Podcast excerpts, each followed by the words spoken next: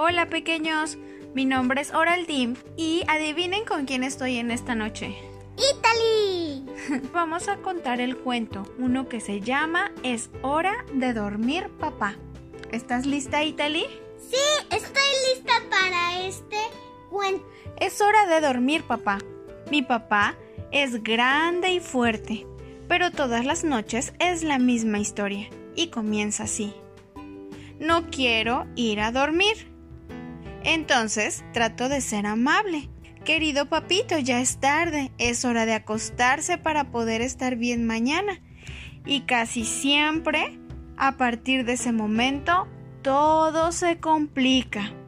No, no y no, no iré a acostarme, grita papá corriendo por todas las habitaciones del apartamento.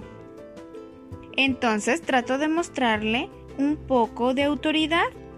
Bueno, papá, no voy a perseguirte por todos lados. No es hora de dar volteretas. Más bien, siéntate a mi lado para que te lea una historia.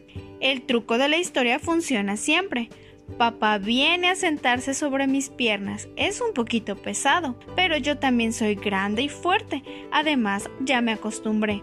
El problema es que cuando la historia termina y digo, Ahora, a la cama, papito querido. Papá me aprieta entre sus brazos y me suplica. Otra historia, por favor. Otra historia, solo una más. ¿Sí? Y me mira con sus ojitos de corderito tierno. Entonces me rindo y elegimos otra historia. En cuanto esa también ha terminado, no falla. Papá me pide de nuevo otra historia. Solo una más.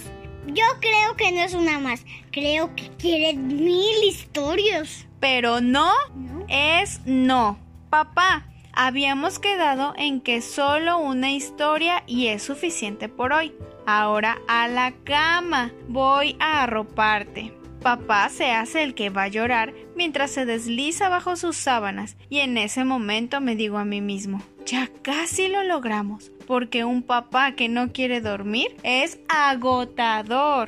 Tengo muchas ganas de meterme en la cama, pero si me escapo a mi habitación, él me sigue lentamente y me dirá, Hijito, ¿puedo dormir contigo? Y ahí sí que será una misión imposible tratar de acostarlo de nuevo. Entonces, prefiero que se duerma a mi lado. Buenas noches, papito querido. Dame un gran beso y que tengas dulces sueños. Duerme bien. Buenas noches, responde papá con su vocecita. Pero en el momento justo en el que me empino para apagar la luz, algo dice. No, por favor, no apagues la luz, porque mi papá es grande y fuerte, pero le teme un poco a la oscuridad.